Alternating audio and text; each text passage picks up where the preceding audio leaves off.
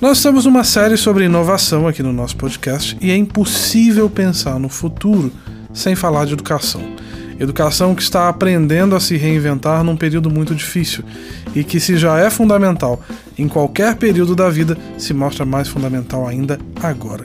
Por isso, convidamos Ana Cíntia, diretora do CCI de Lagoa da Prata, educadora, para falar sobre como a educação está aprendendo a inovar. Eu sou Rubens Macolfi e você está no Mercado Inteligente. Vamos começar o nosso bate-papo. Ana Cíntia, seja muito bem-vinda ao nosso podcast. Muito obrigada, Rubens. É um prazer para mim estar aqui. Eu estou muito feliz de, de, participar junto com você desse projeto, que eu já sou fã, que eu já sou admirador e ouço toda semana. Que bom, então a felicidade é muito mútua. Obrigada. Ana Cíntia, a, a gente sabe que a pandemia ela mexeu nos hábitos de todo mundo e poucas coisas tiveram tanto impacto no dia a dia das pessoas quanto as mudanças na educação. A gente sabe que para que um país se desenvolva, para que uma sociedade se desenvolva, é necessária educação e graças a Deus a educação não precisou parar, né? Novos recursos foram adicionados e muita coisa mudou. Como é que foi essa experiência de ter que da noite para o dia mudar a maneira de fazer as coisas? Bom, Rubens, é, no nosso caso, o nosso franqueador conseguiu adaptar muito rápido é, a, a, nossa metodologia, todo o conteúdo das nossas aulas para aula online. Então, a mesma aula que o aluno tinha presencialmente, ele continua tendo online. Claro que nem todas as, as escolas conseguiram fazer isso, nem todos os cursos, e eu acredito também que nem toda é, disciplina é possível de, de ser feita online com a mesma qualidade presencial.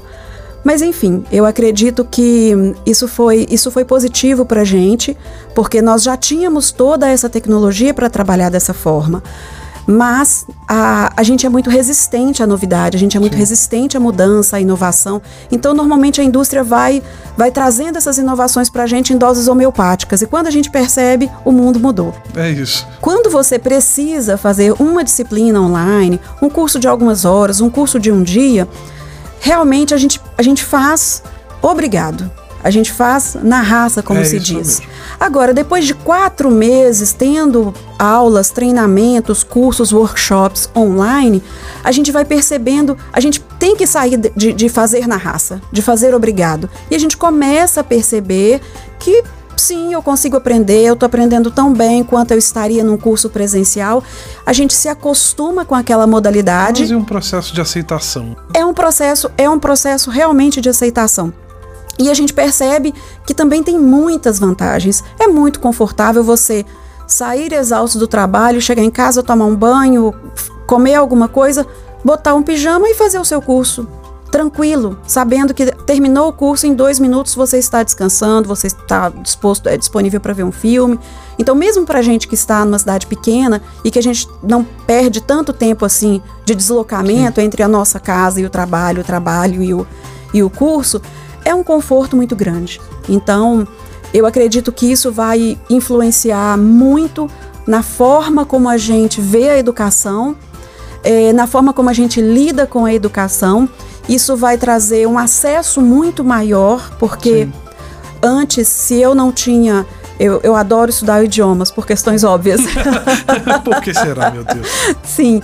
Então, se antes eu não tinha na minha cidade um, um terceiro idioma estrangeiro para eu aprender, eu não preciso de ter isso na minha cidade agora. Sim. Eu posso buscar uma escola fora que me dê essa, que me dê essa opção. Sim. Antigamente, é, a gente, todos nós sabemos de casos de, alu de, de alunos que, por exemplo, passaram numa universidade federal, conseguiram um, um, feito que é tão difícil, que era um sonho, chegaram a se mudar, começar o curso e não conseguiram continuar porque é muito caro se manter Sim. fora, né? É uma outra casa que você tem que se manter. É uma outra vida, né? É uma outra vida. Então, hoje, essas pessoas têm acesso a qualquer universidade do mundo. Então, isso amplia muito todas as nossas sim. possibilidades. Eu posso sim sonhar em estudar onde eu quiser, porque essa universidade, a partir de agora, provavelmente vai ter essa opção para me dar, né? Bom, é muito simplista a gente imaginar que a grande inovação na educação nesse período seja a transmissão de aulas pela internet. existem muitas complexidades que envolvem o aprender e o ensinar que estão em transformação. Como que ficam esses papéis de professor e aluno num período como esse? Bom, realmente, né, a transformação tecnológica é, já existia e a gente não estava preparado para ela, mas foi, foi rápido para a gente se adaptar. É, foi rápido para as escolas, para as empresas conseguirem é, se adaptar a isso em questão de semanas ou poucos dias, estava tudo funcionando. Sim. É, porém, isso vai além, né? Porque a gente tem, primeiro, por um lado, professores que não estavam habituados a, a fazer isso. E aí eu pontuo uma questão, Rubens, que assim, eu já vi gente falando, ah, os professores viraram youtubers. Não, os professores não viraram youtubers, eles continuam professores. Talvez as pessoas não, não entendam que o professor é uma pessoa especialista em se, re, em se reinventar.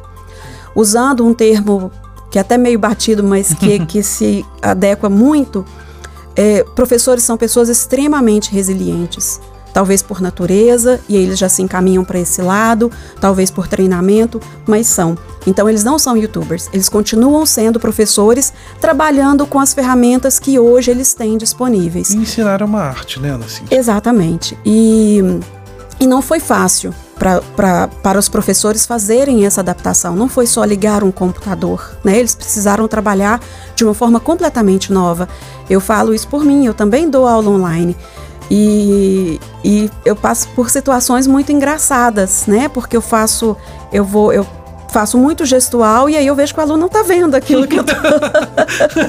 que, que seria importante para a compreensão dele. Então eu tive que aprender onde que eu vou posicionar o meu computador para que o meu gestual realmente ajude na compreensão daquele conteúdo que eu, que eu estou passando. Sim.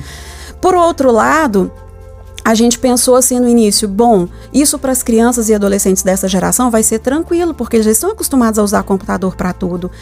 Porém, o aluno estava acostumado a usar o computador para brincar, para conversar com os amigos, para um momento de lazer. Hoje, ele senta no computador por meio período do dia para fazer as aulas da escola e depois ele vai fazer as aulas, ele, ele tem aula de inglês online, ele tem karatê online, ele tem balé online, enfim, esse aluno faz tudo online. E ele não tem aquele momento de terminei todas as minhas obrigações do dia, agora eu posso jogar um futebolzinho com o meu vizinho, eu posso pedalar na pracinha, eu posso pedir a minha mãe para levar a mim ou meu coleguinha para a gente tomar um sorvete, ou para o meu coleguinha vir dormir em casa, enfim, ele não tem mais esses momentos de infância. E tudo isso foi tomado dessa, dessa, dessa criança, desse adolescente. Então isso gera um estresse muito grande.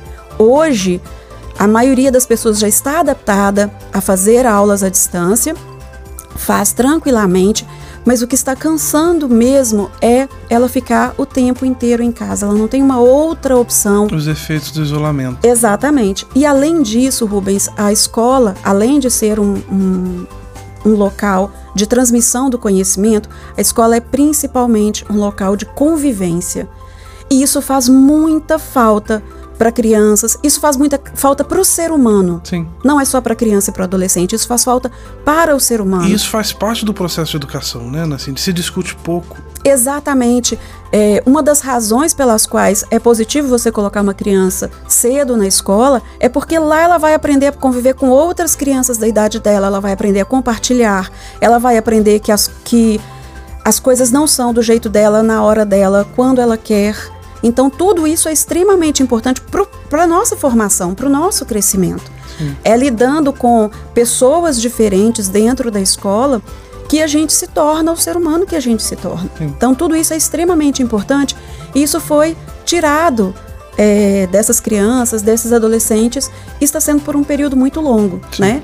Por outro lado, a gente também tem pais que hoje é, veem o seu papel de educar muito expandido e expandido de uma forma e para trazendo responsabilidades para as quais ele não foi treinado. Um advogado, uma dona de casa, um vendedor, um médico, enfim, essas pessoas não foram treinadas para ter um papel tão grande sim. na transmissão do conhecimento. Elas foram, elas como pais têm sim a sua parcela na transmissão, na educação eu não vou nem falar, claro. né? Eu vou falar da transmissão do conhecimento, mas era um papel um pouco menor, porque grande parte do aprendizado se dava dentro de sala de aula com os colegas e com os professores. Hoje, uma parte um pouco maior está a cargo dos pais, que não foram treinados para isso. Então, isso também é mais um fator gerador de estresse no momento em que a gente está vivendo um isolamento, que é um, um grande fator gerador de estresse. Sem dúvida. E se a gente parar para pensar, isso também expõe muitas questões sobre acesso, né, Ana Cíntia? Porque quando a gente imagina uma educação universal pela internet, a primeira coisa que nos vem à cabeça é que, pronto, agora todas as pessoas terão acesso e todos os nossos problemas de acesso à educação estão resolvidos. E não é bem assim, né? Exatamente. Se por um lado, hoje, uma, uma criança, uma adolescente do interior é, pode ter acesso a uma grande escola da capital, isso é, é, provavelmente vai ser realidade e é muito positivo. Por outro lado, a gente isso evidenciou o abismo que existe na educação em países como o Brasil, por exemplo.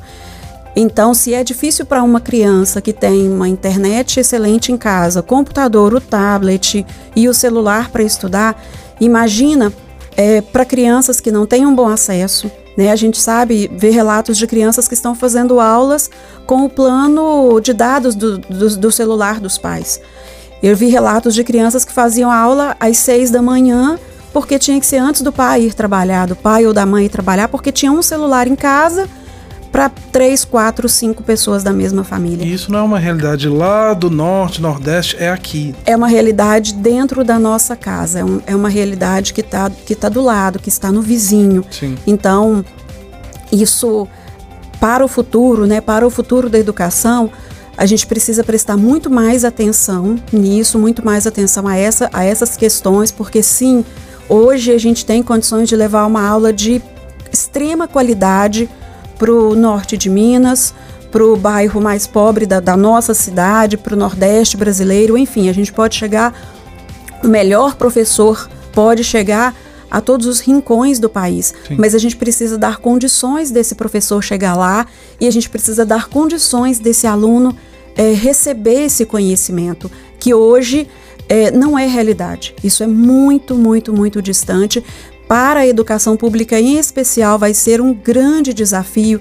Ah, e não é possível fazer? Sim, é claro que é possível fazer. E isso vai exigir muito mais dos gestores escolares também. Eles vão ter que ter, eles vão ter que trabalhar de uma forma, buscar formas de tornar isso interessante para o aluno, buscar formas de tornar isso acessível para o aluno e de conviver com o aluno. Né? Eu, uma das professoras que trabalha comigo falou: olha, na rede estadual eu tenho uma turma de 40 alunos e esses dias tinham cinco com a câmera ligada. Então imagina como é para o professor você se esforçar, você preparar um conteúdo e aí você vai dar uma aula para uma tela em branco. Sim. Então é, a gente precisa atentar para isso também, porque sim, a gente vai ter muito mais acesso mas a gente precisa fazer com que esse, com que esse acesso seja universalizado. Observando o nosso presente hoje, é muito difícil a gente não imaginar o futuro de como essas coisas serão. Não dá para a gente minimizar os impactos que tudo isso está acontecendo, são poucos meses, mas que tem um impacto gigantesco, não só na, na atividade de educação para os professores, mas também para as crianças e para os jovens que estão em período de formação passando por tudo isso. Então, certamente, a educação do futuro vai precisar levar em consideração o que está acontecendo agora. Como que você vê isso acontecendo? Como que você imagina uma educação do futuro? Eu imagino assim, é, olhando à primeira vista, uma pessoa poderia pensar assim: bom, então a gente agora acabou a escola. A gente não precisa mais de ter escola porque a gente tem todos os conteúdos na tela do, do dispositivo eletrônico que eu tenho na minha casa. Então, é, e eu não preciso mais de professor, eu vou precisar de meia dúzia de professores pelo país inteiro e essas, essas pessoas vão mandar conteúdo para todo o Brasil. Na verdade, é, essa é uma visão simplista, porque a escola vai além disso. Né? A escola é muito mais do que a transmissão do conhecimento, é principalmente transmissão do conhecimento, mas é muito mais. Então, eu, eu imagino que a escola no futuro vai ser mais um ambiente de convivência. a parte de estar junto vai ser muito maior do que hoje é dentro das escolas. Eu acredito que a gente, a gente vai continuar tendo aulas presenciais, óbvio, a gente precisa disso. Nós humanos precisamos de interação. Então a gente vai continuar tendo aulas presenciais, porém, é, o que eu percebo é que uma parte desse conteúdo vai ser tratado sim à distância, em aulas online, o que vai fazer com que esse aluno fique mais em casa, fique mais com a família. E aí a gente também já imagina um cenário em que pais também vão trabalhar um pouco mais de casa. Já a, maioria das empresas que está trabalhando em home office já declarou que vai manter pelo menos uma parte da operação em home office. Então, eu, eu percebo, imagino um cenário em que uma parte da semana os pais vão trabalhar no escritório e uma parte vai ser em casa. Uma parte das aulas será dada presencialmente e uma parte vai ser dada é, à distância. E aí, esse momento de estar junto, a gente deve passar mais tempo com a nossa família, com os filhos, pais e filhos juntos. E o momento em que a gente estiver na escola vai ter um peso muito maior. Vai ser muito mais importante, porque a gente, o aluno, a criança vai entender que ela não está ali só para aprender fórmulas, que ela não está ali só para decorar nomes, datas, etc. Sim. Aquela, aquele espaço para ela vai ter uma dimensão muito maior. Sim. E o que se aprende disso tudo, né, Cíntia? Quando a gente fala de a, a ensinar é uma arte, aprender também é, né? Hum. O que se aprende disso tudo? Eu acho que o que fica é a gente saber que a gente é muito maior do que qualquer limitação que a gente tenha se colocado em algum momento. Todos nós, os pais, os professores, os alunos, eu acho que os pais que hoje estão cansados e, e, estressados e com razão, se a gente tivesse falado com eles há quatro meses atrás que eles teriam que passar por tudo isso, que eles teriam que fazer tudo isso, eles falariam: não, eu não consigo. E eles viram que eles conseguem sim. E quantos pais no início disso tudo falaram para mim assim: ah, meu filho não vai acompanhar essas aulas, ele não vai dar conta. E esse filho deu conta sim, e esse filho teve um ótimo resultado. E quantos professores há quatro meses atrás pensaram assim: eu não, não consigo, eu vou pedir demissão, eu vou parar, eu vou fazer outra coisa, isso não é para mim. E hoje essas pessoas olham para trás e veem que os seus alunos aprenderam e que eles conseguiram transmitir conteúdo e que eles continuam sendo extremamente relevantes para essas, essas crianças. Então eu acho que o mais importante é a gente perceber o quanto a gente realmente é capaz de, de fazer coisas novas e principalmente o quanto é importante a gente conviver. Tanto essa oportunidade que pais tiveram de, de conviver muito mais com os filhos, e também para crianças e professores que perceberam a diferença que faz na vida deles estarem presentes um na vida do outro. Então, eu acho que o que a gente vai trazer de mais importante disso tudo vai ser o fortalecimento das relações pessoais, tanto dentro da família quanto com a nossa comunidade. A gente descobriu o quanto é importante estar junto. Sem dúvida. Ana Cíntia, muito obrigado pela sua companhia. Muito obrigado por aceitar o nosso convite. Eu acho que essa conversa sobre educação, ela é uma conversa que a gente precisa ter de tempos em tempos porque não existe uma sociedade que cresce e se desenvolve sem educação. E às vezes a gente deixa de fazer. E a gente esquece que a gente está aprendendo todo dia, que a gente precisa ensinar todo dia, que isso faz parte do nosso dia a dia. Então, essa conversa sobre educação, ela precisa acontecer todo dia, sempre que a gente puder. Então, muito obrigado por aceitar o nosso convite de vir aqui, dividir um pouco da sua experiência, da sua sabedoria para falar com a gente sobre isso. Olha, Rubens, eu costumo brincar que a educação é a cura para todos os males. De bicho de pé a câncer, a educação cura tudo. e eu realmente acredito nisso. É, a gente está passando por um momento muito desafiador, como Sim. em todas, praticamente todas as outras áreas é, do conhecimento. E realmente é muito importante a gente, a gente falar sobre educação o tempo inteiro. Agora também, mas o tempo inteiro. A gente precisa ter isso como, como prioridade, porque não existe país desenvolvido sem um nível educacional altíssimo. Sim. É o que a gente tem que buscar, é o que a gente tem que almejar.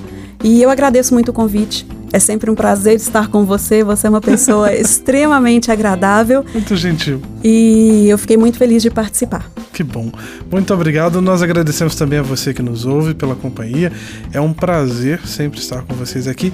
Continue nos acompanhando no seu agregador de podcast favorito e a gente se fala na semana que vem, no próximo episódio de Mercado Inteligente. Até lá.